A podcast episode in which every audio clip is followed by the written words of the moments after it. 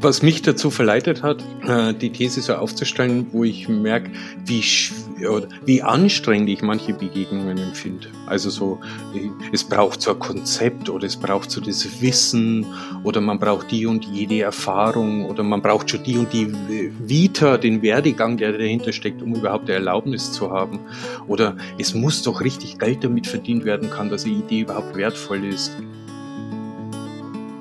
Ja, aber jetzt muss ich dazu die Frage stellen, ist das wirklich einfach, ähm, Unterschiedlichkeit zuzulassen.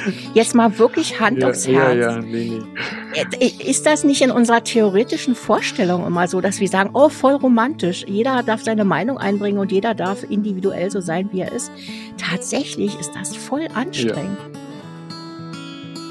Ich habe aber keine Ahnung, wie man das in, äh, in einer Gesellschaft hinkriegen will, wo jeder noch na, selbstverständlich das Recht haben sollte, seine Meinung zu äußern, sein Potenzial einzubringen, äh, so zu sein, wie er wirklich ist. Äh, puh, ich, ich weiß nicht, ich habe da echt keine Antwort drauf. Ja, vor allem, äh, vor allem geht ja neue Tür auf. Das heißt, auch wenn, wenn ich mich selber finde und ich mich kenne und ich einfach den Teil erfülle, der mir selbst Freude macht, dann bin ich ja in einer guten Energie.